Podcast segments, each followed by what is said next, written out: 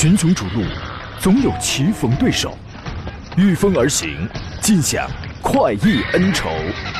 享受人车合一的至臻境界，你首先需要选对最合适的宝马良驹。精彩汽车生活从这里开始。买车意见领袖，权威专家团队聚会团购买车，专业评测试驾，主持人杨洋为你客观权威解析。这里是 Up Radio 购车联盟。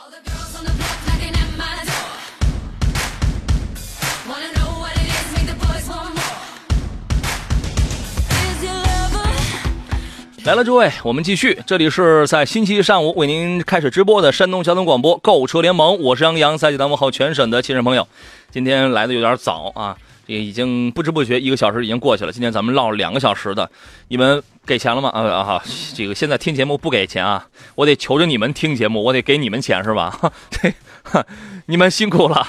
这个天气啊，真热！我刚刚趁着放这个片头三十二秒的时间，我还偷偷去开了个空调。这个天气挺尴挺尴尬的，不开空调热啊，开空调的话你得去买，不然你只能蹭单位的啊。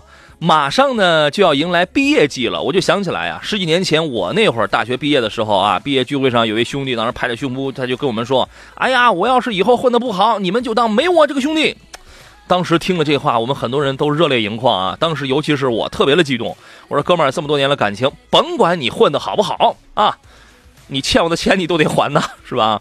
最是难忘同窗情。如果此刻我让你想起了多年未见、许久未曾联系的老同学，不管你们是欠了友情、欠了联系，还是欠了钱啊，都找时间联络一下。今天直播是十一点到十二点。我们专业探讨研究一下选车买车的问题，想真实的知道哪一款车的优点和缺点，想了解哪一款车是我们推荐购买的，欢迎拨打直播间的电话零五三幺八二九二六零六零八二九二七零七零，还有几种网络互动方式，请关注我的新浪微博山东交广杨洋侃车。那么车友群你就不用加入了，我们已经满员了。微信公众账号呢，请关注山东交通广播以及微信公众账号杨洋侃车。后一个呢，在微信公众号里面搜索小写的拼音全拼杨洋侃车，你就能够找到了。节目以外的时间，我通过这。个与诸位来取得联络啊！今天我们节目有一个互动话题。上个周末呢，上市了两款新车，新朗逸 Plus 啊，Levita Plus，它的定价是十一万五千九到十六万两千九。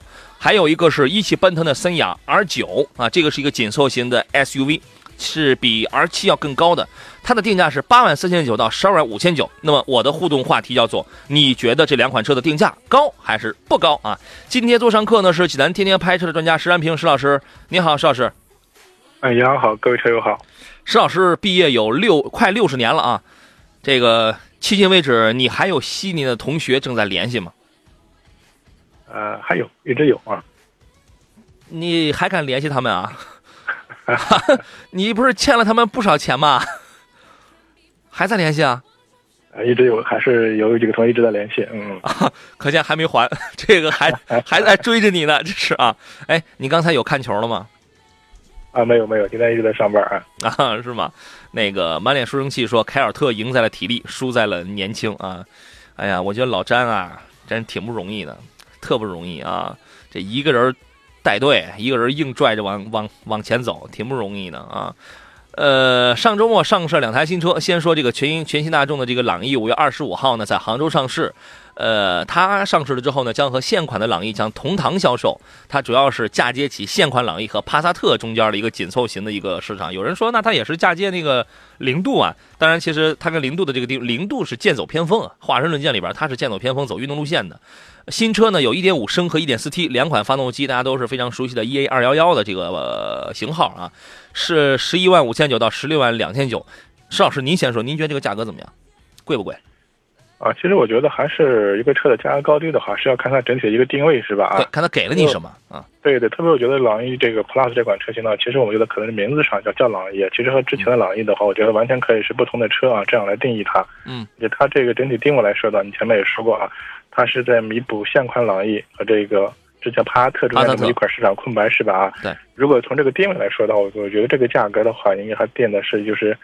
最起码和这个定位是相符的啊，但是具体这款车上市以后的实际市场表现的话，那可能我觉得还得嗯看看具体具体的一个实际情况。嗯，现款朗逸呢，在现到到现在为止已经卖了十年了，卖了十年，然后中间有两回做了小改，就是中期改款，啊，主要是在时尚程度上做了一些调整，但是它的技术底蕴、它的平台 PQ 三四的平台一直都没有改。应该说现在这个竞争非常的白热化，这样的老旧的平台，因为它代表了你呃你的尺寸、你的电气化、你的你的很多方面都是没法去这个变的。对吧？所以说，那在这样的情况下，你只能靠一味的降价来这个博取市场。确实，降着降着呢，这个朗逸哎，突然在很长的一段时间之内，在紧凑级轿车的销量排行榜上蝉联多年第一，对吧？一年十二个月，我觉得它至少得有十一个月，往上都是第一吧。蝉联多年第一，这个跟价格呀，跟这个口碑，反正都有一些关系。但是现在十年之后的今天，到了该变的时候了。十年里它卖了三百五十万台，差不多也到时候了，也该变了。新车瞄准了 MQB 平台，然后成为第一台在这个平台上开启全新家族设计的一款国产车型。所以它对于上汽大众而言是一款特别重要的车。我觉得这个车它给人一个第一印象就是小号的帕萨特，颜值非常好。我个人最喜欢看它的这个，第一是中网，中网上下两条跟。灯组连接成一条线啊，两条线。第二个，我特别喜欢看它的这个这个前舱盖，前舱盖上有那个四条凸起的这个棱线，我觉得往下走的这个棱线啊，显得这个多少带一点这个攻击性啊。你觉得新款从颜值，从单从颜值，从车风上去讲的话，会不会吸引很多准备在十万左右买车的消费者？嗯，我觉得如果说到朗逸的这个外观，包括新款朗逸的外观的话，其实过去朗逸的话给我们感觉的话，就一直这种比较标准的，怎么说呢，叫比较中庸的啊，或者中规中矩的啊，或者我们叫这种大大众的这种风格，是吧？嗯，其实新款呢也做了相应的调整，但是整体来说呢，我觉得它的这种风格，包括一直还是还是在在延续，是吧？啊，我觉得这款车定位的话，基本上还是我们说可以用这种老少通吃啊来来来定义它。所以它在外观上不可能做的特别那种夸张，是吧？或者做的那种对非常前卫的这种这种这种风格，嗯嗯。对，因为它朗逸呀，它必须就是说，我们说每一个车每一个名字，它必须它有一些特定的东西，它就在那里边了。所以说，当年当新君越就是现款的新君越刚一出来的时候，我当时我提了一个想法，我说，哎，好像君越这个词儿在我们这一两代人的这个心目当中，它就应该是那样的。大气持重，老气横秋，对吧？然后新君越一出来之后，我们突然觉得，哇，这个还在用新君越这个名字，感觉有点不太匹配啊。但朗逸的定位啊，它就是它不会给你过分夸张那种东西，因为就是您说的，它想要老少通吃。我既年轻，但是我还没有越格，我还没有越线。对吧啊？然后呢，新车尾部也也有一些变化，因为因为原来有朋友曾经确实有消费者确实诟病过，说老老款车型上那个 C 柱啊设计的这个造型非常的突兀。但是你会发现新款的这个 C 柱呢，哎，整个的线条看起来，因为新车它用那个短尾巴的这种设计。后悬的长度有点这个减少，就车顶的有也是多少有点往下溜、往下坠的，就是那种啊，就它这种设计，第一是保证了这个美学上的这种感觉，另外也保证了一定的这个后排空间，啊，这是一个。然后内饰方面的调整呢，有也也有一些变化。你比如说从那个从方向盘这个位置一直往右，它用了一个亮条的，就是那种设计那个装饰面板，对吧？但是但是呢，依然还保持着非常浓郁的这个大众方面的这种色彩吧，啊，内饰呢，反正就是感觉塑料感是比较强的。都是那种硬塑料的这种感觉是比较强的，亲民的车型啊，当然这个顶配车也卖到十四五万了，所以说如果能再增加一些这个好的搪塑、好的质感，那就更好了。配置方面呢，你比如说全系标配电子手刹，Auto Hold，我觉得这个算是一个提升吧。啊，天窗的尺寸也增大了，多媒体的屏幕也大了，然后加上了什么 CarPlay 的手机映射，还有 ADAS 的这个主动安全方面。啊，它增加了这样的一些个配置，我觉得这个，然后动力方面是 1.4T 和1.5升啊，有手动也有这个自动啊，这个咱们就不再多说了。换了 M MQB 平台之后呢，但是悬架的结构它没变，前麦弗逊后扭力梁式的非非独立悬架，但是有一个细节是什么呢？它在这个悬架上，它用了这个打孔的，呃，在那个悬对，它用那个打孔的设计来进行减重啊。其实这个重量啊，能轻一点，能掏一点就是一点。啊，毕竟省下来的这个油钱，这是自个儿的，您觉得呢？呃，对，确实是是这个情况啊。因为像这个，我觉得朗逸这款车型的话，特别是我觉得上汽大众的话，嗯，对这么个国人这个消费心理的话，我觉得还是研究的非常深刻、非常到位的这种情况啊。对，包括可能我们说的话，一些刚才你提出的这些配置的一些改变，是吧？我觉得这些，我觉得是确实大家非常关注度比较高的，或者说你实实在在的看得见、摸得着的，是吧？啊，包括这种大屏啊，然后的内饰的一些，包括一些配置的这种调整，是吧？我觉得这个确实还是。就对市场把握把控的话，消费心理把握非常精准的啊！我觉得这个也是很多车企还是要学习的地方。对，这个真是这样的啊。对，可以说这款车的配置呢并不豪华。对对，嗯，只能说比较实用，对吧？呃，新款朗逸 Plus 的配置其实并不豪华，并不前卫，但是它是比较实用的。这个车将面临很多在这个这个价位上的竞争对手。那么定价十一万起呢，其实你会发现现在像是速腾啊、呃明锐啊这样的车型优惠优惠，差不多也是在这个价位，他们将形成一个一个一个一个比较激烈的这种竞争的关系。但是即便如此，我们说人无完人，车无完车，你能找出很多车的这个瑕疵。但是即便如此，我觉得这个新款的。呃，朗逸 Plus 在没有出来的时候，当时我就给它一个定义，这一定又会成为一个爆款。事实事实上，很多的品牌、很多的车型，我们都能找出它的这个缺点。我们就就像咱们买这个水果手机一样，我们总能找出它很多的这个不足来。但是事实，你不用去证明，在之前你就可以猜测，它一定又是一台爆款，它对吧？它这这个销量一定这又是错不了啊。莫云书话说，杨老师，朗逸是。啊，E A 二幺幺发动机嘛，那和新捷达不是一样的发动机吗？点点评一下，大众家里现在的小排量的 1.4T 的1.5升的发动机，全部都是 E A 二幺幺。你也可以理解为它和 1.4T 的帕萨特、1.4T 的迈腾是一样的发动机，你也可以这样来理解，大家都是 E A 二幺幺。好了，我们进入广告，稍事休息一下，回来之后，所以说这个叫什么？这个就叫模块化平台啊。我们进广告，马上回来。好了，各位，我们继续回到节目当中，遇到了挑车买车的问题，欢迎跟我以及我们今天的座上宾，我们共同来研究、来探讨。热线正在开通，零五三幺八二九二六零六零八二九二七零七零，我们来接通张先生他的买车提问啊。你好，你好，张先生。哎，你好，杨洋，你好，石老师。您请讲。哎，你好。哎，那个，我想问一下，我现在有两款、三款车吧，嗯，就是现在琢磨不定，一款是宝马的幺幺八那个运动版，嗯，另外是一个奥迪 A 三，嗯。呃，还有一个就是奔驰的 A 级，嗯，呃，A 幺八零，嗯，这三款的话，我想让杨给 那个石老师给评一下，因为是我母亲开，我母亲开大概是五十岁左右吧，哦，五十岁左右，然后就是平常上下班开，嗯，呃，麻烦给评 评测一下，平常上下班开这个阿姨的性，你包你包括她的性格，她的喜好。啊，他的主要主要诉求点会是哪一些？或者说，您给他安排的，你给他选的，会是想让这个车具备哪些点？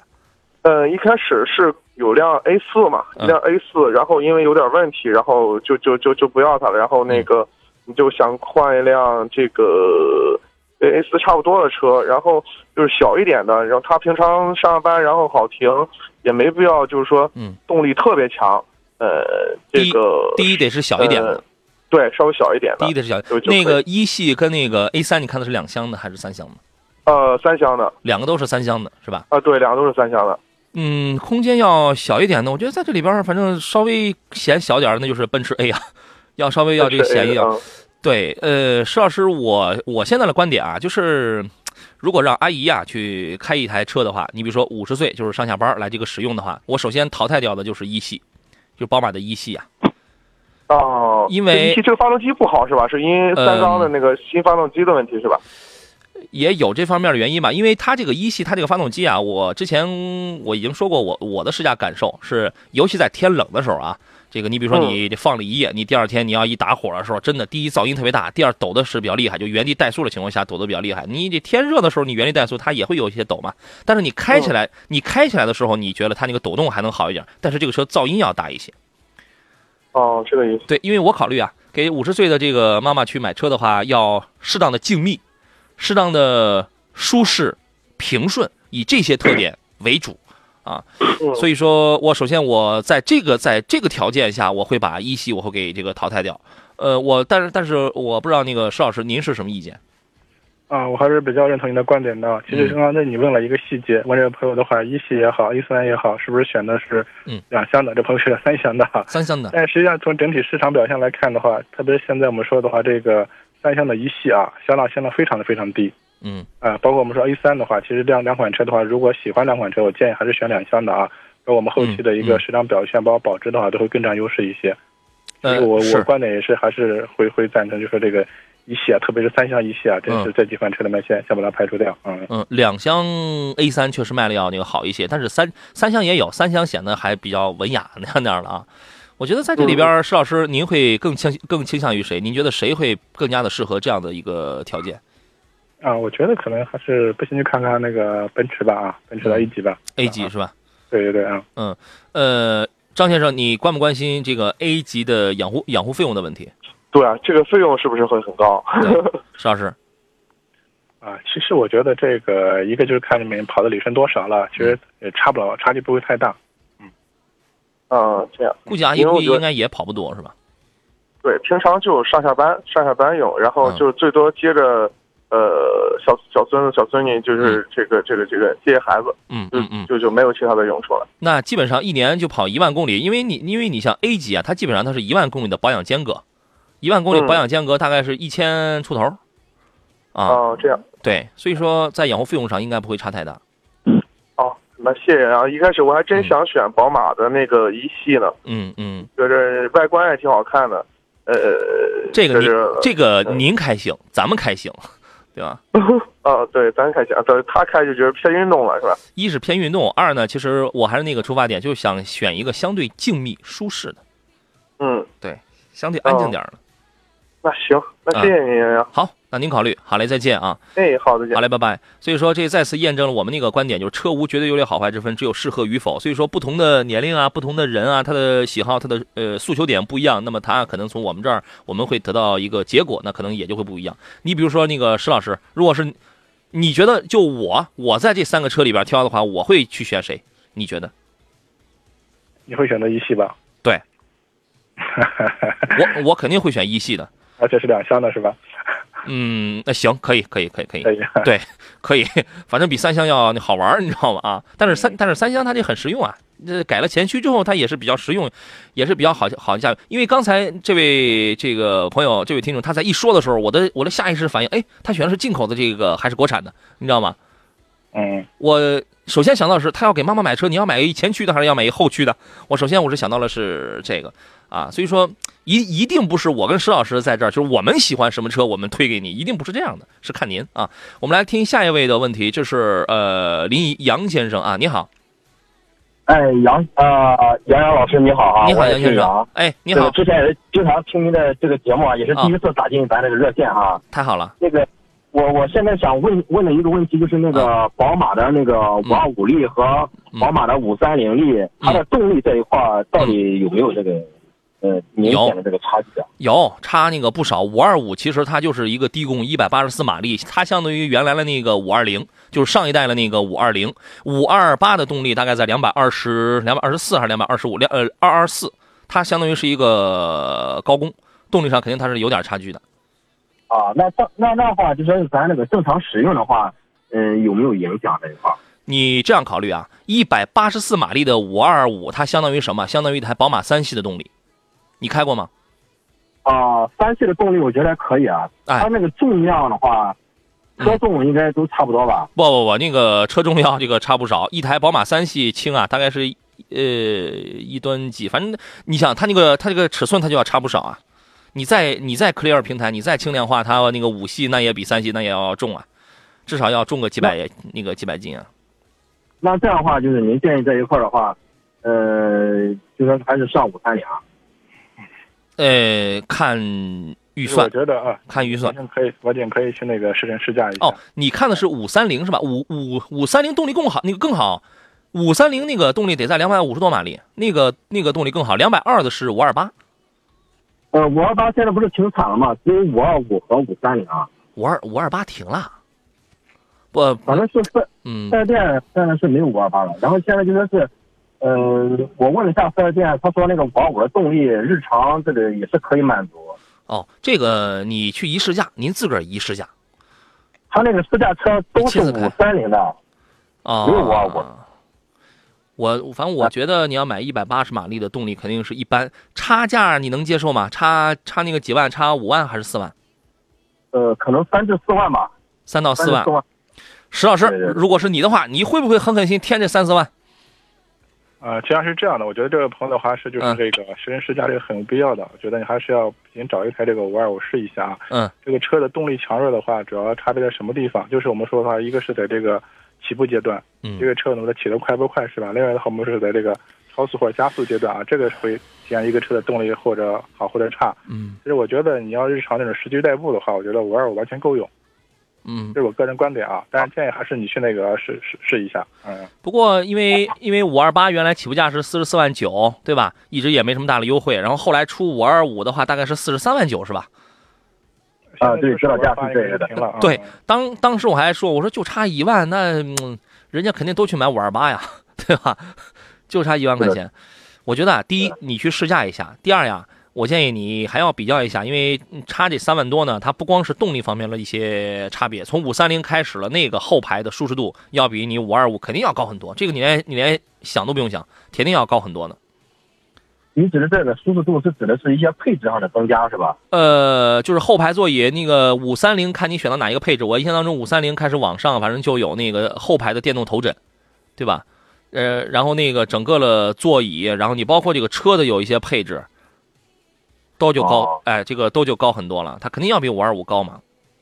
啊，其实我对这个配置这一块儿哈，倒不是说太在意这一块儿。然后那个，呃，还有一个问题就是那个运动版和豪华版，嗯呃，它运动版多了一个那个水动大灯，还有一些其他反正就灯的一些东西。嗯它相比于这个豪华版来说的话，只是比豪华版多嘛，呃，多这些东西。然后豪华嗯豪华版呢，就是并不是比它少，这个意思吗？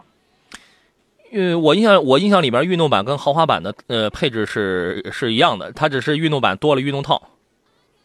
呃，我我看汽车之家论坛上有些车友都说那个豪华版的这个可能静音性要比那个运动版的要好，它是不是因为那个、嗯这个这个这个有减少一些成本这一块？豪华版这个我觉得运动版嘛，它可能是不是为了突出一下运动，然后在那个声浪还是在什么地方要做一些改动？因为说实话，五二五二五呢，五三零、五四零我全开过，但五二五我现在我还没有开过啊，所以说这个还没有一个深度的一个研究。确实就就可能就像你说的，配置方面差别整体不大，无非它就是多一个运动套。那个施老师，你觉得从豪华版到运动版，他会为了过分去强调运动版而这个偷工减料吗？他可能关心这个，会偷工减料吗？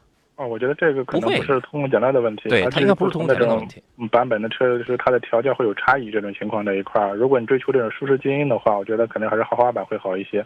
嗯哦，然后那个五三零的那个变速箱那个 ZF 的，它是那个运动变速箱，然后那个五二五的它那个是不是普通的那个呃 ZF 的八速变速箱？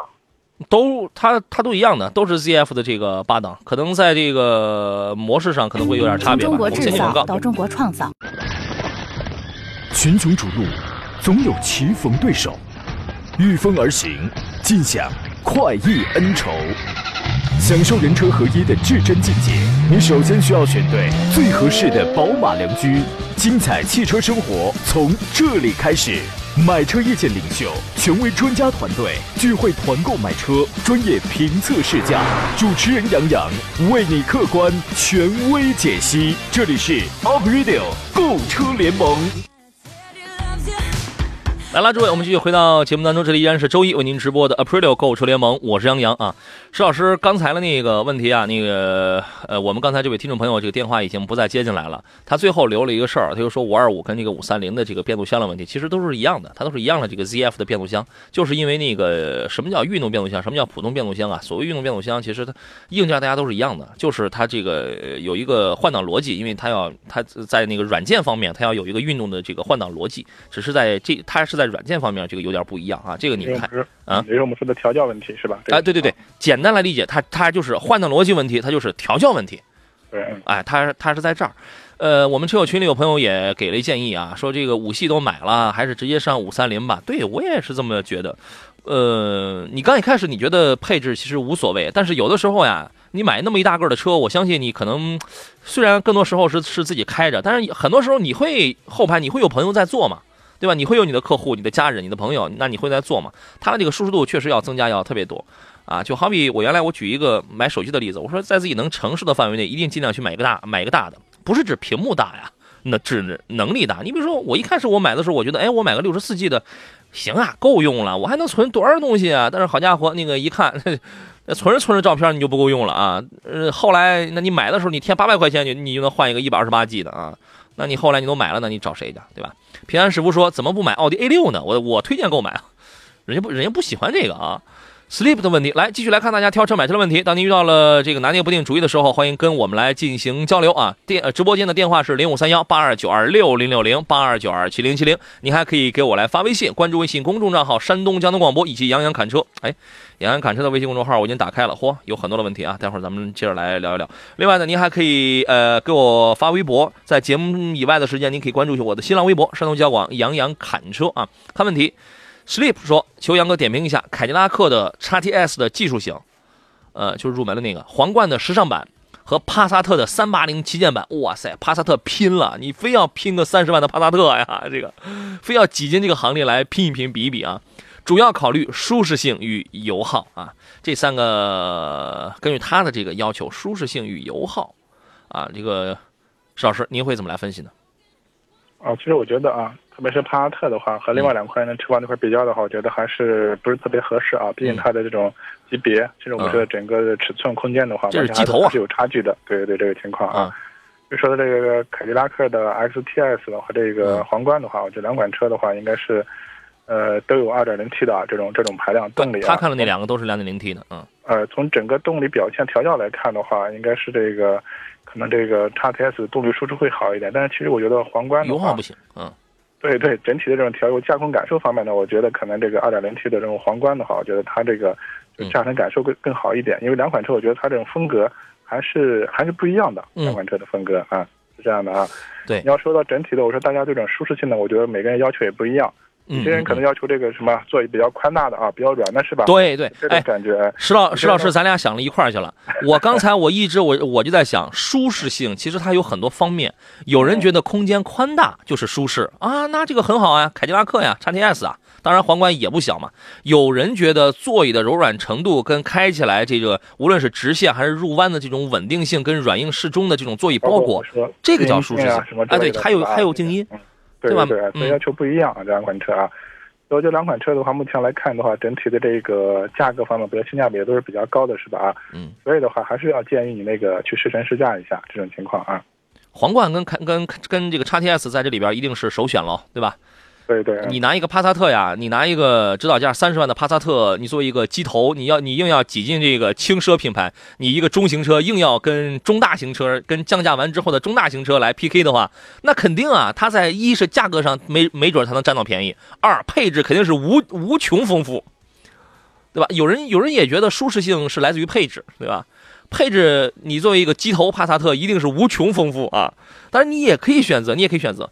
那么，我们还是实还是实事求是的啊。根据你的这个第一，根据跟这个根据级别，皇冠跟叉 T S，它级别确实要更高啊，它要它要更高。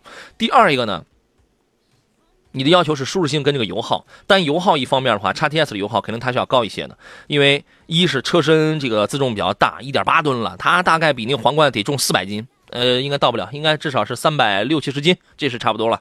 这个多出两个石老师来啊。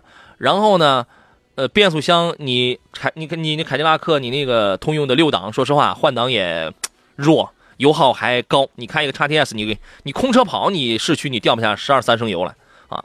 然后呢，皇冠在经济性跟舒适性方面，它是有一些优势的，对吧？它而且它是一个后驱车型，所以说在这里边，我个人，但是皇冠的优惠幅度现在是没有叉 T S 大。你买一台叉 T S，你会很便宜，你就能买到。你大概二十四万，你就能买到你看的这个技术版的了，差不多，可能还会更低，这个这个应该还会更低啊。所以说，一个是价格的问题，一个是就是综合你那些，咱们抛开价格咱们来那个不论的话，我建议你可以考虑一下皇冠在这里边。施老师，你的选择是你会同意我这个，还是你有别的选择？我觉得按他的诉求来说的话，我觉得如果能花到接近三十万，嗯，三十万左右的话，我觉得二十到三十吧，啊，会倾向一下皇冠，啊，就这样，啊，是吧？行，他的诉求对。石宇争锋说，虽然我不会买日本车，但是我还是会推荐这个皇冠。就是就车而论的话，他看了这几个车里边，就车而论的话，按照他的需求，我觉得皇冠还是可以，你可以考虑啊。我们来听一下济南周先生他的买车提问是什么啊？你好，周先生。哎，你好，哎，主任。你好，您请讲。我想问一下那个。起亚 K 二好啊，还是那个赛欧三好啊？赛赛欧三直接就别买了，赛欧赛欧三你就不要买。如果是前几年的话，我会推荐你买，因为这个车可以说是最便宜的雪佛兰，对吧？啊，对对。那也还有一个就是那也是合资品牌啊。K 二和那个威驰比呢？嗯，威驰看的是是一点三升的还是一点五升的？威驰啊，呃，一点五的。一点五升，那你买那你买威驰。哦，你说要是一点三的话。呃嗯比的话，还是选那个谁是吧？一点一点一点三的动力太弱了，太差了。对对对，如果一开空调，对呀、害怕爬坡不好，是吧？你你就不用爬坡，你在平地上那它也太弱了，是吧？呃，太弱了对对对，你说是呃，现在这个呃那个代替的好还是不代替的好？呃，你不要问，你不要你在专业的节目里，你你可以到不专业的汽车节目里，你去问这样的问题。你在专业的节目里，你就不要问这样的问题，是吧？你说你呃，你说中午中午是吃米饭能吃饱，还是吃馒头能这个吃饱？你说是加无铅汽油能这个车跑得远，还是加乙醇汽油能不能能跑得远？像是像是像像是这种整个相差不太大的问题，就不要再问了。这个呀，涡轮增压是一个趋势，但是投入要多花钱。对对对，行，谢谢你啊，对吧？啊，好嘞，好嘞，好嘞，啊好嘞，再见啊，好嘞，再见。就是刚我刚才我我我这说这个话不是不礼貌啊，这个不是不礼貌。问这个问题的，反正找我问这个问题的，至少都得是几年前的听众了，你知道吗？是那个石老师，嗯，对，确实我们说。我问你一个问题，哎，嗯，我问你一个问题，我明天我要参加宴会，你说我穿西装好还是穿燕尾服好？呃，看你心情啊，好吧。其实对喽我觉得这个还是就是根据就看我的心情用车的一个实际需要是吧？啊，对对对对朋友，就看心情啊，就看心情就好了。嗯这样的问题是吧？呃，再看一下其他朋友们，石宇争锋说，大部分人买车啊都是想花小钱办大事儿。朋友，我一直我坚信有一个道理啊，有的时候啊，我也不是坚信这个道理，我给我给大家举一个例子啊，如果你听到哪一个饭店说今天我免费了啊，千万别去，千万不要去啊，便宜不好占呐。你要是去，你会发现哇，乌泱泱全都是人呐，特别乱，整个的质量特别的低，对吧？也不是说所有人都要花小钱办大事儿，保持平常心。你花了多少钱，你就办多少事儿，保持平常心。他说呢，我就是这样选的朗逸，主要还是大众能代表一些中国人买车啊。这个还是我们今天这个问大家觉得这个贵还是不贵的这个问题啊。呃，还有一位朋友说，请问两位，混动版的 CRV 驾驶感受跟噪音感受怎么样？很抱歉，这个问题我回答不了你，因为我我没有开过这台车啊。邵老师，您来分析一下吧。这个确实我也我也没有开过这这台车啊。那下一个问题啊，人家好不容易人家编了一字儿啊，你混动版的 CRV 啊，会不会出现像现款的 CRV 的那样的问题？然后呢，混你觉得混动版它的这个长处又是什么呢？啊，所以混合动力的话，我们说啊，最直接的就是我们说一个燃油经济性是吧？这个情况啊，这大家是有目共睹的，就是我们说相当于比较省油这种情况啊。嗯。呃，所谓的这种劣势的话，就是一个它的新车价格高啊，嗯另外的话，嗯我们可能在后期维护的这种成本方面的话，是不是也会相应的增加？因为它的结构更复杂了嘛，这种情况啊。嗯嗯啊，觉得还是各有利弊啊。至于你担心的所谓这个 1.5T 这个发动机，我觉得这个可能和混动没关系啊。嗯本身还是这款的发动机，它这种我觉得它还是，呃，设计或者我们不要设计吧，可能制造工艺方面还是有一些问题啊。嗯，本田的这个混动技术呢，比丰田更聪明。对，丰田的混动技术呢，结构更简单，它是傻瓜式的，你不用人为的去想一些东西，去去操控一些东西，它非常简单。但是丰田的呃不这个本田的混动技术走在前边，更潮流、更聪明、更智能啊，这个你可以去研究。岁月的沉淀说：“你好，杨洋，我下午呢要去提车了。”呃，是一台三月七号的车，可以提吗？日期长吗？注意点什么？我觉得还可以啊，就是算不大到三个月。我对于热销车型而言，对于冷门车型而言，这个两个多月不大到三个月的时间，我觉得都还可以，不算是库存车。应该注意点什么呢？当然，它即便不是库存车，它放了两个月，你还是要检查很多的地方的啊。石老师，请您再给说一下吧。啊，对这个我觉得还是具体要看车型这个情况所以我们说热销或者呃一般车型的话，还是这个要确实不一样。对，一般我觉得这个时间只能算是正常，但是有些作为一些热热销的车型，可能做一些怎么说呢，像饥饿营销的车型然后，今天可能这个我觉得稍微长一点了，是吧？这种情况。我觉得不管是热销的还是冷门，其实两个月都还好。嗯嗯嗯，对，冷门这两个月很正常，热销的因为它进货压力，它这个一下子进来很多货。我之前我不是说了吗？五六七一直到八月上旬，现在已经是淡季了，什么车肯定都是很难卖的车，所以它压几个月这很正常的事儿。嗯，关于这个选车注意事项，其实嗯我们之前啊也经常节目里给大家说这种情况啊。嗯，我这位朋友还是非常就是看经常听我们节目，首先看名牌是吧？看出厂哎其实这个还是很有必要的啊。是。另外的话就是我们说的一些常规的检查，我觉得像一些静态检查，就是这个车的话原地的话啊，包括这个呃驾驶内的各项仪表仪器都要去都要去试，是吧？嗯白面胶都要检查到。另外的话，发动机舱里面这些线束啊、油液啊，这些都都是要检查啊。嗯，包括后后备箱的一些功能性的东西都要检查一遍，嗯这是最基础的啊。然后的话，我们说这个这肯定要路试，嗯路试的话是整个制动啊、转向啊，包括我们说动力啊、加速啊、平顺性这些都要都要去试，是吧？这个情况。嗯。最后其实要提醒一点的话，就是我一般四 S 店都有条件嘛啊，最好上它的身后车间，把这个车的底盘举起来，嗯我们再再看一下，是吧？包括底盘它有没有锈蚀啊，包括轮胎内侧有没有什么瑕疵啊，是吧？嗯这些东西我觉得都是很很有必要的啊。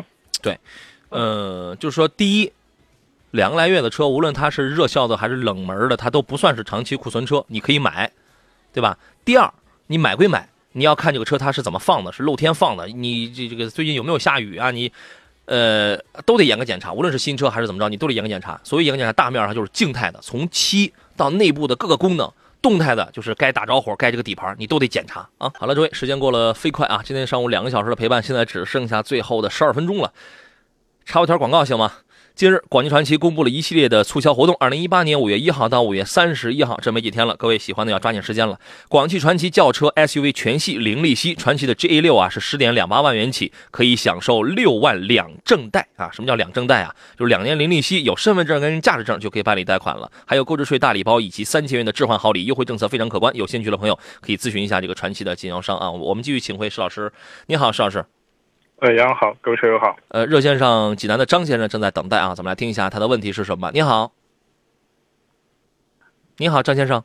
哎，你好，我想问一下，哎我我想买一个车，一个是沃尔沃的 S 九零，一个是宝马五二五，这两款、这两款车，我想问，呃，嗯选哪一个更好一些呢？嗯，九零看的是 T 四是吧？呃，T 四有什么智逸版，还有一个 T 五，致远，呃，对，它就致意、致远什么的。你嗯你看的是 T 四还是 T 五我看的是 T 四的高配。啊？T 四的高配叫那个致意版的那个是吧？对对对，嗯嗯。然后宝马五二五也是入门的那个。哎，那你这个价格应该会差不少吧？T 四多便宜啊！现在 T T 四三三十几，呃那个二有二十几吗？三十多应该。T 四高配我看到有的嗯经销商能给到二十七万呢。啊，对啊，它已经进到三十以内了，呃，这个三十以里了。嗯，你那个我我就想，五二五还高不少呢，是吧？对对对对，对呀、你有什么具体的诉求呢？呃我我就想问一下，就就是这个车辆上，你你比如说这个，呃，沃尔沃和宝马这个沃尔沃的这个发动机的问有有没有那个小毛病啊，或者是什么和和和和宝马比起来？我我就问石老，我替你问石老师一个问题就好了。Drive 嗯 E 系列的发动机现在还烧不烧机油？沃尔沃现在还烧不烧机油？据您所知呃这个应该听的最近反馈比较少。其实沃尔沃的话，这么多年了，发动机的话，就是一个 T 四，一个 T 五，是吧？嗯，对，一直没有 T 太大三的变化。，嗯，对，所以我觉得成熟度还是有。嗯，早些年确实反馈这种烧机油这种迹象，可能是啊最近近期的话，应该而且烧的挺厉害对，嗯，嗯嗯。而且原来在那个叉 C 六零上有有太多车主都在烧机油，你知道吗？这个烧的挺厉害的。呃，不，他现在沃尔沃不是要出来个一九款吗嗯，哦，？S 九，现在咱卖的是一八，是一八款。对，他要出来个新款。我我现在就是说，除了呃沃尔沃除了烧机油，还有别的毛病吗？嗯那个烧机油厉害吗？石老师，您来点评一下。啊，其实从我接触的这个车来看的话，就是这种烧机油的话，还是比较不是很普遍，就小概率事件。普遍反应，我觉得可能沃尔沃烧机油的话，我个人觉得应该还没有奥迪严重啊。人家不是人那个人家奥迪现在也要好很多了，现在也要那也要好很多。我觉得从这个性价比角度出发的话，S 九零嗯是可以，因为它便宜。但是但是 T 四的配置整体配置并不高，整体的配置比那个五二五啊，呃啊这个当然你要一提五二五，我又想起它还是有差价的。反正整体配不整体配置比五二五要差不少，呃，是是哪一个配置高呢？五二五高。要是 T 五和五二五比呢？T 五的话，呃，T 五 T 五的配置那肯定要比这个 T 四那要就好很多了，但是你的成本就上来了。你能买 T 五的话，其实你就已经可以买五系了。呃，就是您这边是更推荐买宝马是吧？我是我我是这样认为的，因为整个的 S 九零啊，你这样想啊，车刚一上来就掉就它就掉钱，嗯你心情如何？啊，是我我我就想问一下，这性价比哪个更合适的？这个显而易见，肯定是 S 九零性价比要高嘛。S 九零性价性价比高啊，因为因为它价格便宜啊。对，这样吧，我我问两个问题吧，有朋友，你嗯这个车的话做什么用？就家庭用。您您您是多大岁数？嗯，您您您多大岁数？我三十多，三十三十五六。你想要什么样的车？就是四平八稳的开着，还是有点操控乐趣的？呃，就是想，就是在这城市里跑跑嘛。你你们你你没有回答我的问题，你没有回答我的问题。呃你的生活就是还有还有激情吗？啊 还有点儿。啊，那你就买五系，哦，真的。就是那那个 V 九零怎么样呢？老师？，V 嗯，您刚刚给我发了一个微信是吧？啊，对对对啊，，是在 S 九零和和 V 九零那个之间来做个选择，我还没有来，我还没有来得及说 V V 九零你能 V 九零进口，你只要能承受它的成本的话，你倒能买到一四一个四驱的，嗯，哦，反正我我好像感觉沃尔沃那个保养比宝马要高很多，是吧？感觉。沃尔沃尔沃的保养贵吗？呃，这个在进口车里面应该还是我觉得应该属于比较偏高的，应该比这个宝马还是要要适当的高一些。嗯，如果跑不多的话，这个倒是无所谓。我的建议是啊，你如果就是考虑性价比，什么叫性价比啊？我承认 S 九零在这里边性价比高，只是因为它价格便宜，但是它性价比高，性价比高不代表这个车它就是非常完美出色，你理解这个意思啊？我明白。啊，嗯对对对，一性价比高只是说明，只是因为它价格便宜，你知道吗？其实刚才我第二个问题没有问完，啊啊您这个车的话，打算开几年啊？啊有没有计开个四五年吧。那就更得是五系了。啊？如果你要短期的话，我觉得四五四四年左右，四五年换车的话，那我我建议你考虑五系吧啊。但如果开的时间更长一点的话，我觉得无所谓呃，只能倒也考虑。对对对，哎嗯，确实现在 S 九零这个价格，我们这掉的太厉害，我觉得可能大体啊三四年你换车的话，就是这个价格会会掉的很很厉害。你就这样想啊，你现在买了，你过你过一阵儿，它它又掉价了。是啊，是它掉的比较厉害。对，你所以的因为它掉价？所以我就想，想对想想考虑一下呢。对我建议你可以考虑一下五系啊。嗯，好好的好的，谢谢你，好谢谢。好嘞，再见啊！好嘞，那您琢磨，好好琢磨琢磨嗯啊！好嘞，拜拜拜拜。方寸先生，哎，拜拜。方寸先生也问问你，他说宝马五系和奔驰 E 和奔驰 E 有对比吗？啊，这俩我们我这俩我们已经对比过很多遍了。邵老师，你还想说点什么？啊，这个我觉得本身都是这种豪华品牌是吧？这种情况在一块儿，一个是个人对品牌的一个喜好，另外两款车我觉得整体这种调教方面还是有差异的，这种情况是吧？啊，对，那就看你喜欢哪种风格啊，嗯。呃，去找我之前的节目听一下啊，因为我对新款五五系，我也我也不是说它百分之百我都非常喜爱，不是，呃，价格虚高，价格确实虚高。然后呢，它的整体的操控，车轻了之后，它这个转向太轻，这一代的转向特别的轻。然后呢，你开快了之后，你觉得不如上一代稳健，你你知道吧？就是那种比较轻飘。呃，有人可能比较喜欢这种轻的这种感受，然后加速往外窜的这个感觉非常明显。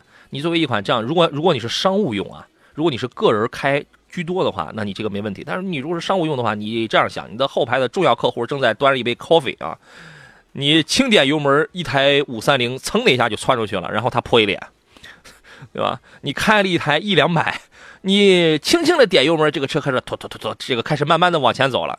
你后排的客户很开心，你知道吗？从你是开还是坐，他感受上他这个确实他有很多他这个不一样的地方啊。然后再一个底盘悬架的这个用料，宝马的铆在国内工厂的铆接胶粘的这个技术，能够让它把钢跟铝，然后通过一些这个物理元件给弄在一块儿。有它有了这个专利，奔那个奔驰它就不能用了，对吧？所以说你泡坛子你会发现，哎，这很多人说哇，这个奔驰一直在这个这个摆臂什么都在用钢，是吧？这是偷工减料吗？这是，嗯，反正很多原因吧啊。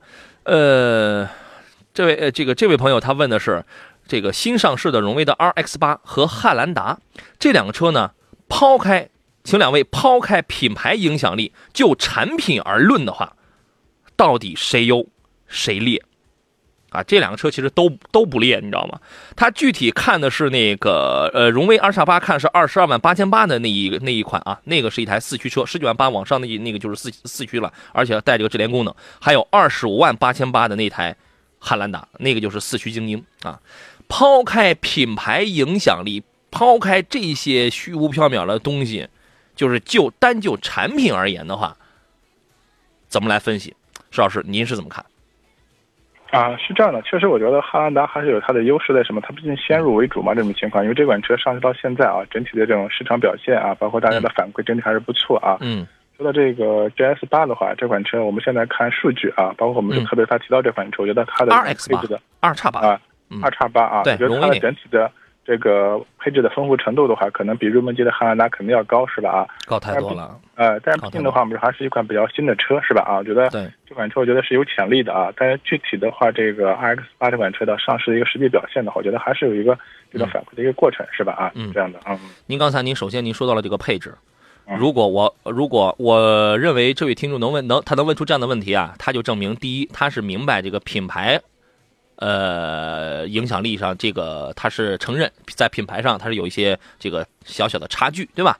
然后呢，那么然后他又问说，抛开品牌这些因素，我就论产品本身来出发的话，第一，您刚才你说了配置，他看的这个二十二万的这个二十万八的这个荣威的二叉八，比那个二十五万的汉兰达多了太多东西啊，像是电子手刹、自动驻车、换挡拨片儿，什么手机无线充电、后排独立空调、电尾门、全景天窗这些，它那个二十五万八的汉兰达上一概没有。对，因为我们这款车还是比较新的车，是吧？我对们现在就是很难客观的评价它，只能说通过以往的，你包括像这个 RX 五的话，整体的市场表现，包括大家市场反馈的话，这款车的质量我们还是不错的啊。嗯对那 只能这样来来推测一下，但实际这款车还是真是要上市啊，嗯具体要看一下。就是你可以去观察，是吧？对对。然后除了配置方面呢，就是主动安全，尤其是在智能的，因为那个 R 叉八它有 Super Pilot 那个智呃那个智能主动安全包，你知你知道吗？这里边包含什么 ACC 自适应巡航、自动紧急刹车、前方预这个这个碰撞预警、车道偏离辅助。请问这些你汉兰达上有一样吗？你那个二十五万八的汉兰达上有有一样吗？也也没有。再一个而，且这两年可能这个荣威的话，还一直在主推它这个叫智能互联这一块啊，上汽嘛，它就主打这个。对对对，再一个，作为四驱的荣威的二叉八上两把差速锁，中央跟后桥两把差速锁，汉兰达上有吗？这是硬件是吧？这对，这是这个这个就是硬件啊。其他的咱们再比比什么内饰的那些什么几英寸、十点几英寸的那种液晶屏啊什么的等等，就是那些花哨的东西。其他的咱们再比一比啊。我觉得你包括从空间，从空间上，二叉八也要占一些优势啊。对，从空间上它也要占一些优势，所以说真的就是抛开这个品牌的影响力上去讲，因为毕竟作为一个自主品牌，荣威是第一次出了这么这么一块车，呃，这么一台车，你是可以观察，呃，然后汉兰达已经卖了有好几代了，已经卖了很多年，大家都知道它已经特别的火，对吧？但是像你刚才的这个说法，抛开品牌，我们就按就按产品上去讲的话，二叉八非但不输，有很多地方其实还还真的要强很多啊！我建议你可以。观察一下，每个人的出发点不一样啊。好了，我们今天时间关系，我们只能到这儿，留下很多的遗留问题，我们节目以外，呃，继续和大家来研究吧。感谢石占平老师，咱们下回见喽。哎，好，再见。感谢电幕前的诸位，我是杨洋，明天中午的十一点，我们准时再见。